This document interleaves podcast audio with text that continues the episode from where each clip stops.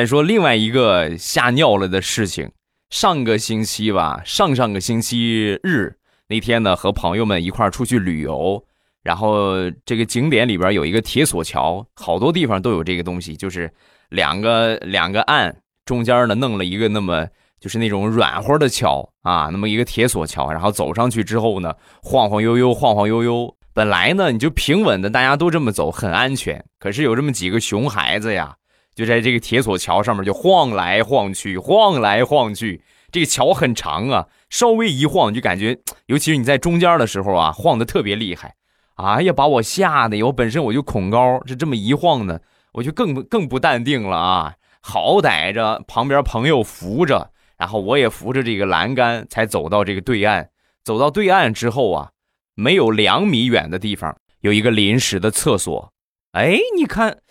哎，这个设计挺人性化。然后我赶紧去解决了一下，解决完之后呢，我就问旁边一个打扫的阿姨，我说：“阿姨，怎么厕所怎么放到这个地方啊？”说完，这阿姨就说：“